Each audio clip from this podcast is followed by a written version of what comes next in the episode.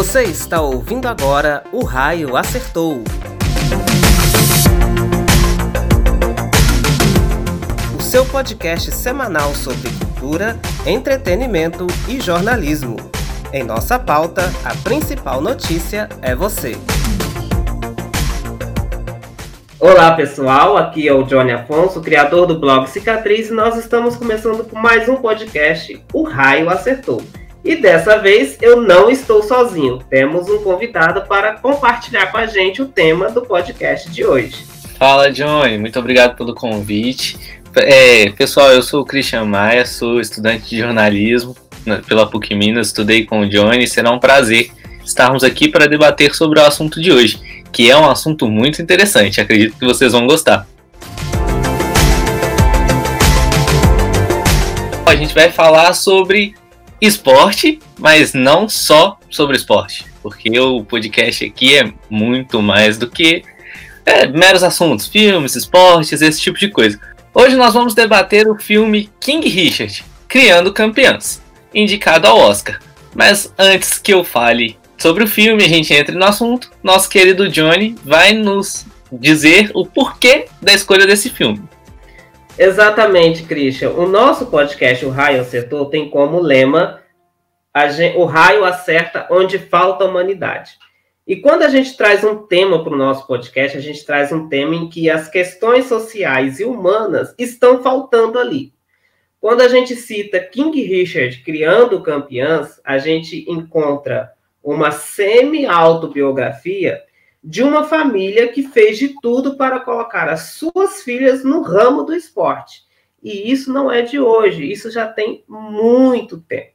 Então, você que está nos ouvindo, imagina o seguinte: se hoje a presença feminina no esporte já é tão questionada, imagine há alguns anos como que essa, como que essa situação era vista pelo público, não é, Christian?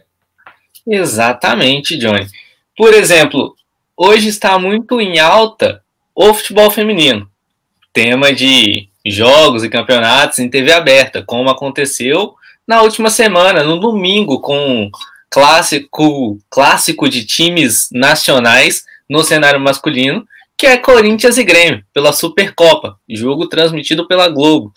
É, se a gente parar para pensar, em 1990, na década de 90 mais ou menos, o futebol feminino era proibido por lei de ser jogado aqui no Brasil. E, e, isso o futebol feminino. E aí, quando o futebol feminino foi permitido, passou a ser disputado por volta de 92, 93, é, foi quando começou-se a implantar na sociedade que um lugar de mulher também é jogando bola, também é jogando vôlei, praticando qualquer esporte que seja. Só que em 92, 93, o Brasil já era tricampeão mundial. Masculino, já era tricampeão mundial. Então, há muita diferença. E hoje, quando nós chegamos em 2022, a gente vê na TV aberta, a gente ainda lê, infelizmente, ou ouve alguns comentários do tipo: ah, futebol feminino, para citar um exemplo, para a gente ficar preso em um exemplo, é falta técnica, é só chutão, tem que diminuir o campo, tem que diminuir, diminuir o tamanho do gol.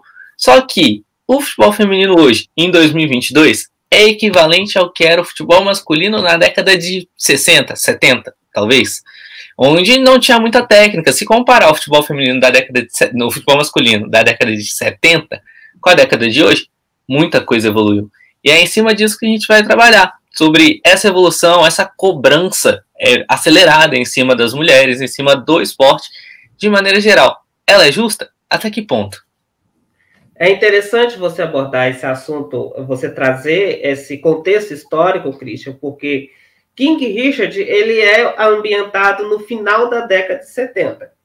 E aí o filme ele conta a história da família Williams, né? O pai Richard Williams ele decide treinar as suas filhas, a, a, a Serena e a Venus Williams, a se tornar grandes é, é, destaques no esporte. Naquela época era o tênis, né? É, é, a Serena Williams, ela é até hoje reconhecida como a maior jogadora de tênis do mundo. E a sua cultura dentro da família, a sua, é, é, a sua criação familiar, ela é muito é, super valorizada, porque o, o Richard, em nenhum momento, ele levantou a questão sobre a mulher no esporte. Quando ele levava as filhas para um clube famoso, onde tinha os melhores treinadores de tênis da época, e eles e quando eles descobriam que eram mulheres e que eram mulheres muito jovens treinando tênis, eles questionavam a qualidade e a capacidade delas. Enquanto o Richard, que é o pai delas, não convenceu um dos técnicos a assisti-las jogando, eles não se convenceram de que elas poderiam ter um grande potencial e se tornarem as maiores jogadoras de tênis do mundo. Então, assim, há aí um quadro de machismo muito forte, né?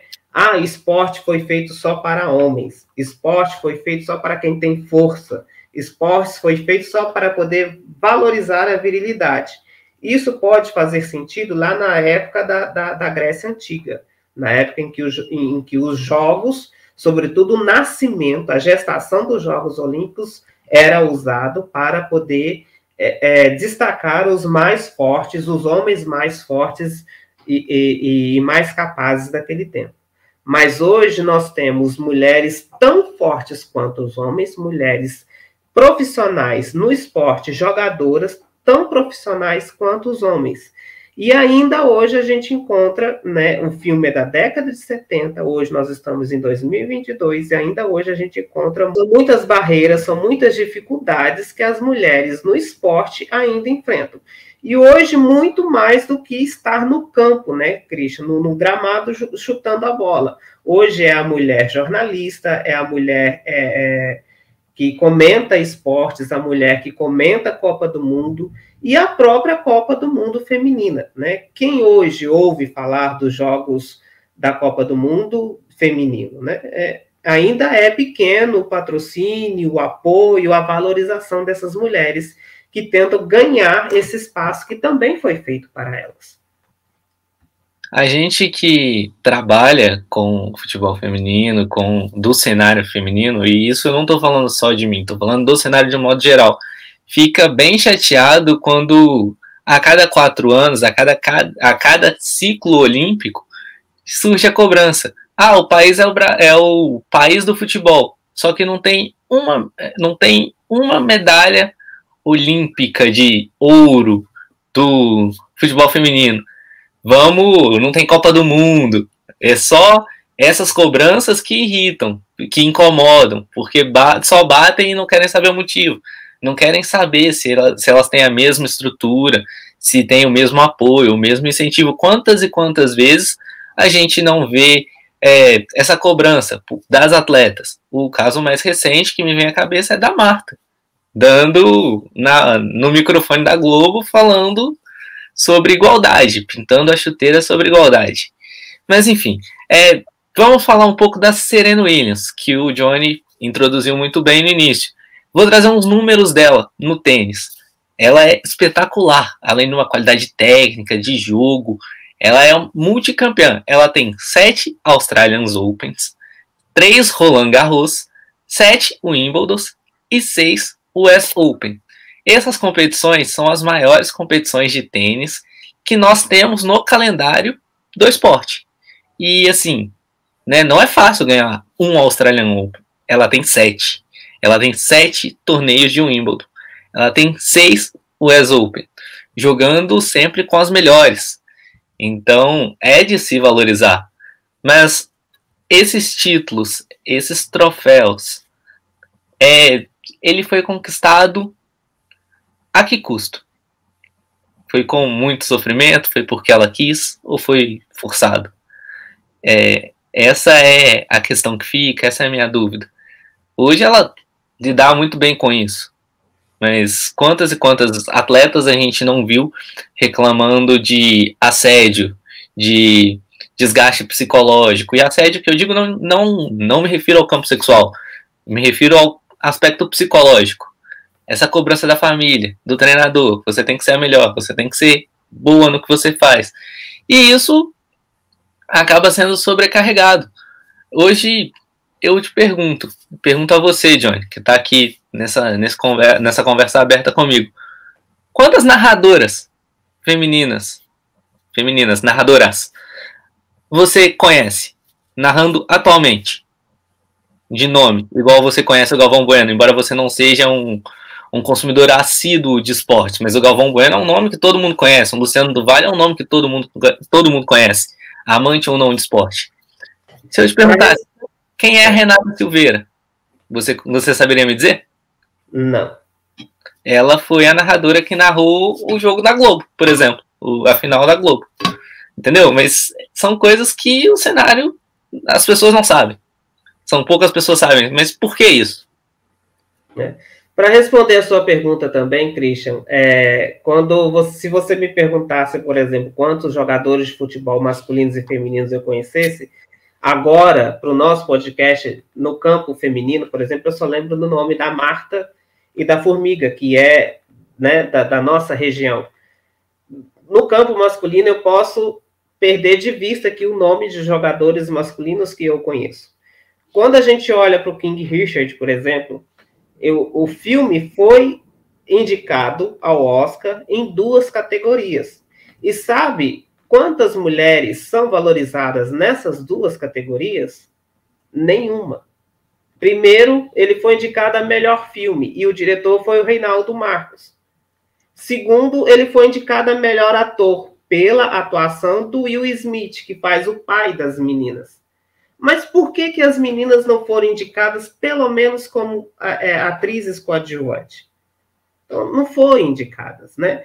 É, é, por aí a gente já vê também que até mesmo nas premiações, até mesmo na valorização da produção artística, a presença feminina ela é menor, né? No ano passado a gente bateu palmas, a gente eh, celebrou, a gente achou bonito o fato de ter três mulheres concorrendo à premiação do Oscar de melhor direção. Mas, poxa, são oito filmes, são de oito a dez filmes indicados a melhores a cada ano. Para três mulheres concorrerem é uma celebração muito pequena. Então, a gente tem que parar com essa história de celebrar a pouca coisa, de querer se, se, se sentir representado pelo pequeno, pelo pouco, né? É, é, nós estamos em 2022, já passamos dos anos 2000 e já passou da hora de homens e mulheres ocuparem um espaço de igualdade na arte, no cinema, no esporte, na política, em qualquer outro lugar. Esse ano nós temos duas mulheres concorrendo ao Oscar. Quantos artigos estão valorizando a presença das duas mulheres? Nenhum. O ano passado, a gente teve inúmeros críticos elogiando a presença de três diretoras concorrendo ao Oscar. E esse ano não tem nenhum.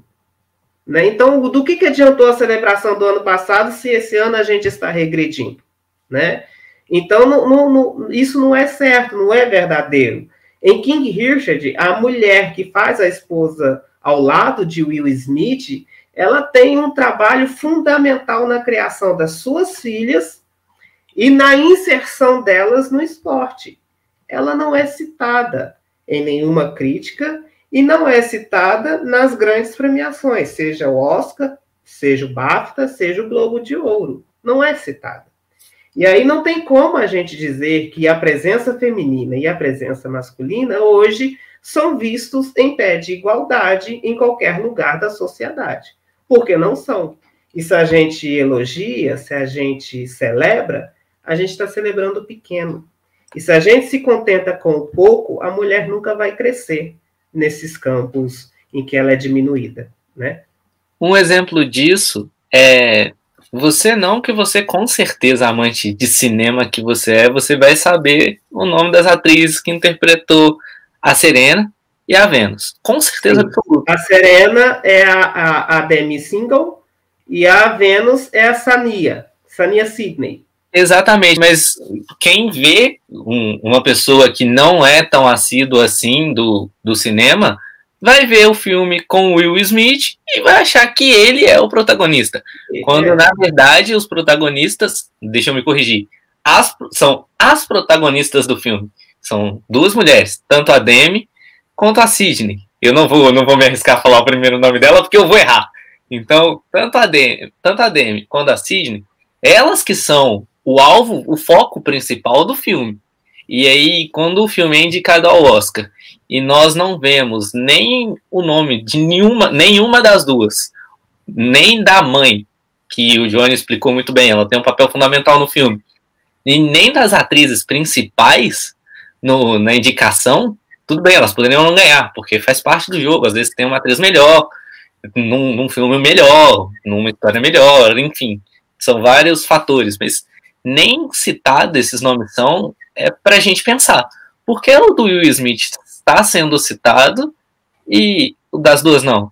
Elas atuaram bem abaixo do Will? Ou o Will está sendo citado só por nome, só por ele ser o Will Smith? Que ele é muito bom no que ele faz. Exatamente. E assim, o, o, eu acho que é justamente por conta disso, Christian, que o filme não foi indicado para concorrer a melhor roteiro, por exemplo seja original ou seja adaptado, que agora eu não lembro se ele é adaptado ou é original. Eu acho que ele é adaptado porque ele, ele pega o livro que o, o, o verdadeiro é, King Richard escreveu, né, o Richard Williams. Mas, no final do filme, a gente vê que a, a, a Serena, que foi concorrer às finais né, do, do, do lado do jogo do, do tênis, ela não venceu. E ela ficou arrasada no filme, né? É, inclusive, uma das melhores cenas do filme é essa em que ela se sente arrasada, ela se sente acabada naquele momento ali. E o apoio familiar da mãe e do pai ali foi super fundamental para que a Serena entendesse que a vida dela seguia em frente e que aquele era apenas um campeonato que ela ia concorrer. Mas veja um detalhe: a Serena, além de ser a primeira a chegar nas finais assim, ela era a primeira negra e era a primeira negra de periferia. Quando ela perdeu a, a, disputa final, eu não sei se na realidade isso aconteceu, não sei se, se, o Christian tem essa informação, mas no filme mostra que houve uma fraude, né, no final ali para que ela perdesse, né, a, a concorrente, a rival dela usou de uma má fé para que a, a outra perdesse. É, quando ela sai do estádio, há uma grande multidão de jovens moças negras de periferia que se sentiram representadas por ela. E que há muito tempo elas não eram representadas. Foi a primeira vez que elas foram representadas. E aí a gente pode se perguntar hoje, nem né, o raio acertou. Será que hoje ainda existe um grupo de pessoas, um grupo de pessoas mulheres que ainda não são representadas em algum espaço, em, em alguma estrutura social hoje, seja esporte, seja política, seja em qualquer outro lugar? Será que ainda existe? E se existe, é aí que falta a humanidade. É aí que falta alteridade, é aí que falta igualdade, é aí que falta um pouquinho da, até mesmo de, de, de fraternidade mesmo, da gente reconhecer que homem e mulher têm o mesmo valor enquanto seres humanos, enquanto trabalhadores, enquanto artistas, enquanto esportistas, enquanto em, em qualquer situação, né? Exatamente. Isso que você falou delas terem é, pavimentado o caminho, é, fica muito claro. Hoje, uma das tenistas de nome que nós temos no cenário também é a Naomi Osaka, que é uma tenista negra também, muito boa tenista, muito técnica. Ainda não tem o talento da Serena Williams, tá? É, eu deixo isso claro e ressalvo o ainda, porque ela é nova. Ela tem apenas 24 anos e ela sempre está chegando, está brigando, está é, jogando de frente, dando trabalho para essas atletas de mais nome. Eu, eu não conheço a Naomi, mas eu fico pensando, ela começou a jogar tênis porque ela viu a Serena Williams jogar, a Venus Williams jogar? Muito provavelmente. A Naomi é de qual país? Uh, ela é japonesa. Uhum. Ela é japonesa. Uma tenista negra japonesa. Então, é, então pode, é interessante. A gente já pode pensar nesse, nesse tipo de coisa, né? Ela é de Osaka, no Japão. Você para, você pega o cenário atual. o cenário mais recente para ver qual atleta que talvez bata de frente com a Serena Williams, com a Naomi Osaka. O nome que me vem à cabeça é da Sharapova. Teni uma tenista, ela é branca, me fugiu agora a nacionalidade dela, eu daqui a pouco trago para vocês. Mas a Sharapova é uma tenista muito boa, então e nos remete àquele embate da antiguidade, brancos contra negros. Aí traçando um paralelo, a gente pode é, imaginar, talvez a a Sharapova fosse a adversária da final lá da que é representada no filme. Muito provavelmente não é, porque eu acho que a Sharapova ela é mais nova que a Serena.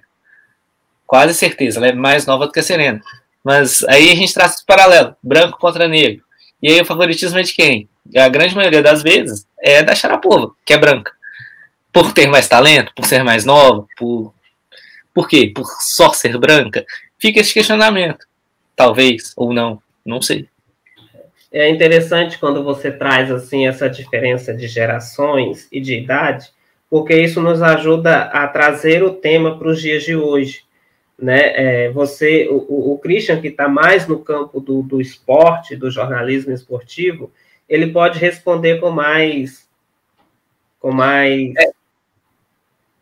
Desculpa te interromper, é só para. Só para. Porque eu puxei aqui. A, é, a Sharapova é Maria Sharapova. Ela atualmente é ex-jogadora, ela está aposentada. Ela tem 34 anos e é de e é da Rússia. É uma atleta russa. Ah, tá. Então, é, a gente pode traçar um paralelo aí. Rússia, e aí se você voltar um pouquinho nos filmes de esporte. É, primeiro, primeira coisa que me vem à cabeça é o filme do, do Apollo. Do Apollo Rock. Que tem sempre o, o Rock lutando, o Rock, o Apollo lutando contra um russo. Alguém da, da área da Ásia ali. Entendeu? É, é sempre isso. Então, se a gente aprofundar, a gente acha mais coisa. Sim, sim. E, e, e foi bom você ter, ter interrompido, porque é, quando você traz essa diferença de geração, essa diferença de idade, como a gente falou da Serena e da Vênus, né? A Serena é mais velha, o, o Richard, ele treinou com mais afinco a sua filha mais velha, mas já, já foi preparando a mais nova para esse caminho, porque a didática familiar, a educação familiar dele e da esposa sempre foram muito centradas, né? Inclusive, no filme é, da Warner, ele mostra, assim, que é, ele ensina para as filhas, para elas não ficarem deslumbradas com o marketing, com a mídia, com as redes sociais, com a opinião do público, para que elas não deixem de ser elas mesmas. Eu quero dar um spoiler aqui, eu, eu peço desculpas, mas eu preciso dar esse spoiler, porque quando a Serena vence, a ganha o primeiro troféu, né, é, o, o, pai reúne toda a família, se eu não me engano, são cinco filhas, cinco filhas, mais a esposa, é, ele reúne a família e faz todo mundo assistir ao live action da Cinderela, daquele tempo, é que ainda era desenho. Quando o filme terminou, ele pergunta para as filhas qual que é a principal lição do filme. E elas não respondem, elas não sabem responder. E aí ele diz assim, então nós vamos assistir de novo. Não sei como que aconteceu na vida real, mas no filme a esposa impede o Richard de, de passar o filme de novo, né? Há uma, uma discussão ali, porque, é, segundo aos olhos da esposa, ele era rigoroso até demais na educação das filhas. É, e aí ele diz: olha, a principal lição que a Cinderela nos transmite é a humildade. Não importa o que aconteceu na vida da Cinderela no decorrer da sua história, ela nunca deixou de ser quem ela é ela sempre foi humilde, ela nunca se esqueceu das suas raízes, nunca esqueceu da sua família. Então, assim, não importa o número de troféus que, a, que as filhas ganhassem, que elas nunca se esquecessem de onde elas vieram, que elas nunca se esquecessem quem elas representam, né, qual tipo de mulher, de jovem, de, de adolescente elas representam, estando no primeiro lugar do pódio ou no último, que elas nunca se esquecessem disso, né? E, esse, essa temática eh, nos ajuda a, a trazer a temática para os dias de hoje, que é quando eu estava falando, quando o Christian, o Christian me interrompeu trazendo a, a nacionalidade lá da artista russa, é, porque isso é importante, né? Ele trouxe exemplos da Rússia, do Japão. O Christian não trouxe exemplos do Brasil. E aí, é, é, o, o Christian ele está mais voltado para o jornalismo esportivo, para a área do esporte, para a área do esporte feminino. E aí a gente, vale a nós nos questionarmos a respeito, por exemplo, dos apoios financeiros, dos patrocínios, né, dos grandes patrocinadores da área esportiva, quantos deles destinam as suas apostas para o esporte feminino e quantos deles destinam as suas apostas para o esporte masculino? Será que há aí uma certa humanidade em ambos os lados, Christian? Será que há aí uma certa igualdade do ambos os lados? Ou o raio anda acertando de um lado só? ele geralmente anda acertando o lado que tem mais apoio, mais estrutura, mais incentivo. Você falou de tenistas brasileiras e eu não falei porque não não cabia no exemplo, eu acho, mas a maior tenista brasileira que nós temos, na minha concepção, claro, sempre falando na minha concepção, é a Maria Esther Bueno. Uma, uma tenista fenomenal. Só que comparado com os números da, da Serena, ela não chega nem perto. Nem da Vênus. Até da Vênus, falando da Vênus que tem menos. De Australian Open, ela, a Maria Esther só tem um, um título. É, Roland, Galo, Roland Garros, ela também só tem um. O Wimbledon, ela tem três. O US Open, ela tem quatro. Tá? Mas aí eu tô falando da Maria Esther Bueno, que é uma atleta mais antiga. O, o título do Australian Open dela é de 1965. Entendeu? E aí, se você, se, se você, Johnny, ou você, ouvinte, estivesse perguntando, ah, mas beleza, ela já tá bastante idosa, bastante velha, assim, para um atleta. E outra tenista brasileira? Quem nós temos? Eu não sei te responder sem ter que pesquisar. Não sei. Sinceramente, eu não sei. É, masculino, eu sei que a gente tem o Thiago Melo. Se, não, se eu não me engano, é Thiago Melo. É, agora, feminino, eu não sei dizer. Entendeu? No futebol, é, porque o futebol é o país, nós somos o país do futebol, o Brasil é o país do futebol, a gente lembra de nomes como Marta, Cristiane, Formiga, para aquele para aquele cara mais amante de esporte, ele vai lembrar da Maurine, ele vai lembrar da Andrea, que disputou o, o PAN de 2007, por exemplo. Uh, mas só, se perguntar da geração atual, poucos vão saber que o Brasil disputou um, hoje, nós estamos gravando numa quarta-feira, hoje, é, disputou um torneio internacional na França poucos vão saber. E aí, se você perguntar quem, qual foi o placar ou quem fez o, o gol do Brasil, dificilmente. Os que souberem que teve o jogo, dificilmente vão saber quem fez. Quanto foi o jogo. Poucos vão saber que o jogo foi 1 a 1 que o gol do Brasil foi marcado pela Marta, de pênalti. Poucos vão saber. Eles sabem quem é a Marta. Mas saber o que, que acontece, como acontece, não sabem. Agora, se perguntar do masculino, o cara sabe, sabe falar da escalação, é, sabe dizer por que, que o Neymar e o Ganso não foram escolhidos para estar tá na Copa do Mundo de 2010. E falariam com clareza o porquê ou não que eles deveriam estar, em quais posições eles deveriam ocupar, como o Brasil deveria jogar. E no feminino? Como é que funciona? E isso não falando só do futebol, falando da gestão. Quantas gestoras de futebol feminino nós temos hoje? um amante de esporte vai falar da Leila Pereira, mas ela é, ela é agora presidente do Palmeiras. Para quem está escutando o nosso, nosso podcast e não sabe, ela é presidente do Palmeiras. Mas tirando a Leila, quem mais? E, e aí fica o questionamento: falta empenho, falta estrutura, é, falta empenho, falta de dedicação dessas mulheres? Acredito que não. Acredito sim que falte oportunidade e confiança é isso que vem acontecendo com as atletas. A Serena tá sempre, e isso para voltar no filme, a Serena tá sempre no auge, no seu auge, brigando e tal. Mas e se a Serena tivesse uma queda, que é natural na carreira de um atleta, você ter altos e baixos? E se ela tivesse uma queda? E eu falar o quê? Porque ela era negra? Porque ela era pobre? Entendeu? Mulher. É esse tipo de coisa. Você precisa apoiar e não questionar. Ah, beleza, teve uma queda. Mas por que, que você teve essa queda? Ah, é por questão de estrutura, não estou conseguindo treinar, estou com pressão psicológica. Vamos cuidar disso, tira uns mesinhos de férias e tal. Só que não é isso. Em vez de falar, ah, não, vamos cuidar, é, pô, você tem que desempenhar, você tem que fazer as coisas. E aí, como é que fica? É a mesma coisa no cenário feminino. No, no, quando, quando eu digo cenário feminino, não me refiro somente no âmbito esportivo, no âmbito social também. Quantas diretoras nós temos em empresas? Quantas apresentadoras nós temos em programas esportivos ou em jornais? Em jornais a, a gente até tem um âncora e uma âncora.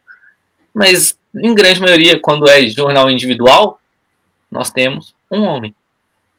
Que eu consigo me lembrar, nós temos um homem. A mulher que me vem à cabeça é a Maju, que era apresentadora do Jornal Hoje e foi com muito mérito para o Fantástico. E aí, é, para a gente é, ir partindo para o final do episódio de hoje, dessa semana, é, aí é, é sempre de praxe a gente responder aonde que falta mais humanidade, né? Então, no tema de hoje, aonde que esse raio acerta? Aonde falta mais humanidade nesse, nesse tema? E aí eu, eu começo dizendo que é, Existem outros filmes, outros documentários que abordam o tema do esporte, né? É, é, o Christian tinha citado, antes da gente começar a gravar, o filme de 2005, protagonizado pelo Elijah Wood, que é o, o Frodo do Senhor dos Anéis, que é o Holligans, que mostra, né? E, e naquele filme ele faz o papel de um jornalista que fica apavorado com o ambiente esportivo super violento, super machista, super briguento, e aí, quando você olha para aquilo, você não consegue imaginar uma mulher naquele cenário. Não, é impossível imaginar, né? É, é, é demais para ela aquilo ali, não, não, não, dá conta. E aí, e a gente está no, no, no tempo em que o hype maior é o documentário do jogador Neymar.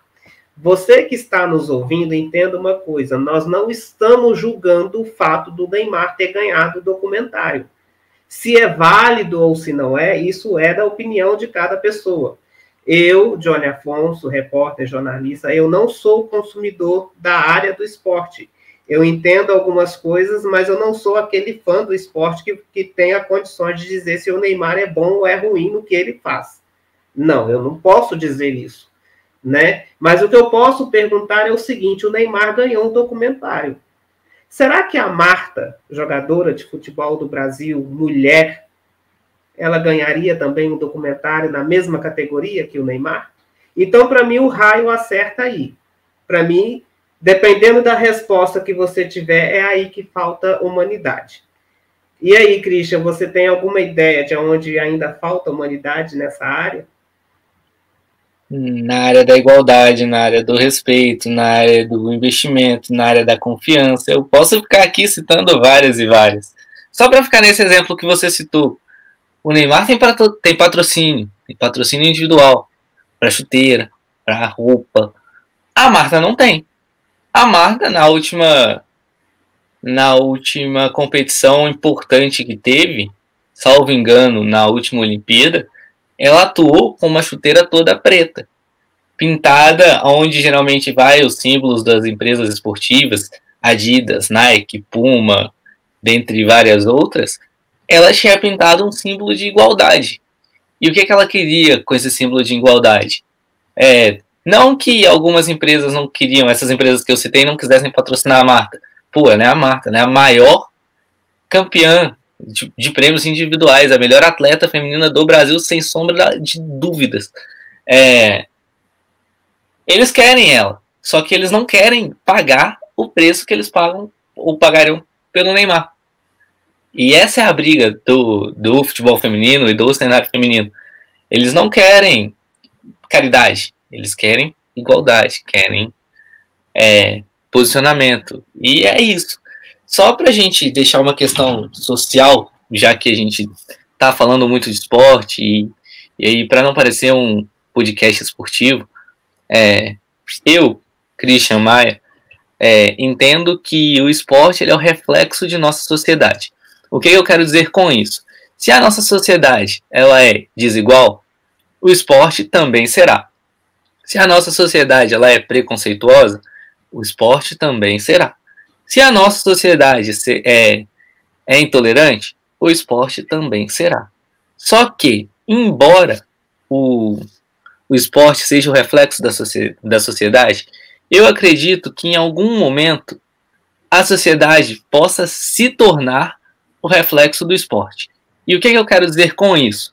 É que se no esporte nós demonstrarmos essa igualdade, tudo isso que eu citei aqui, pode ser que a nossa sociedade absorva e, e, e repense e fale, as próximas gerações falem, espera aí, por que que lá atrás, naquela competição importante, a Marta, em vez de estar com o patrocínio da empresa X, estava com o símbolo de igualdade na esteira?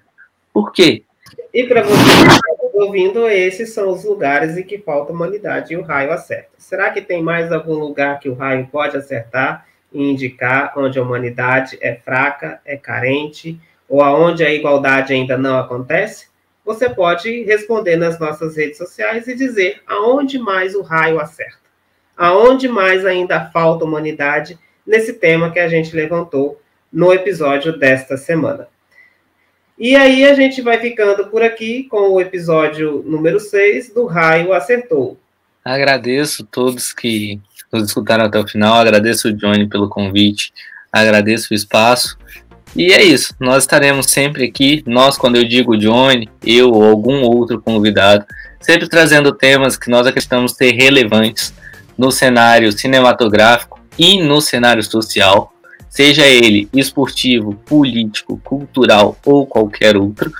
E estaremos aí. Qualquer dúvida, sugestão, conselho, crítica, só deixar nos comentários que nós vamos estar acompanhando, eu, o Johnny, é, a galera do Raio Acertou, a nossa equipe. E vamos responder, vamos curtir sempre que possível. E debates são sempre bem-vindos. Lembrando sempre, tendo respeito dos dois lados. Então, espero que vocês tenham gostado e até uma próxima oportunidade. Tendo respeito e respeitando as diferenças. O raio acertou. Para nós, a principal pauta é você. Se não existe você e a sua história, o nosso jornalismo não acontece. Até a próxima semana. Não deixe de seguir as nossas redes sociais. Lá no blog Cicatriz você tem todas as novidades do episódio do nosso podcast. Até mais, até a próxima semana. Tchau, tchau.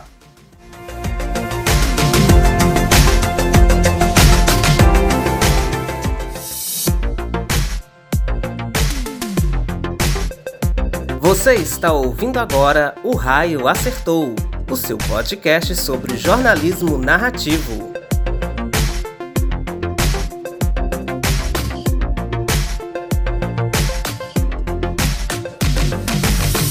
O seu podcast semanal sobre cultura, entretenimento e jornalismo. Em nossa pauta, a principal notícia é você.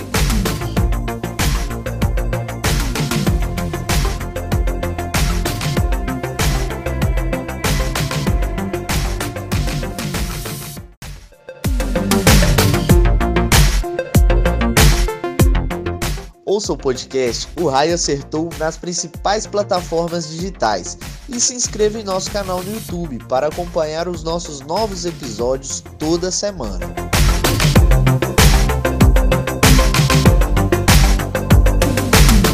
O Raio Acertou. Em nossa pauta, a principal notícia é você.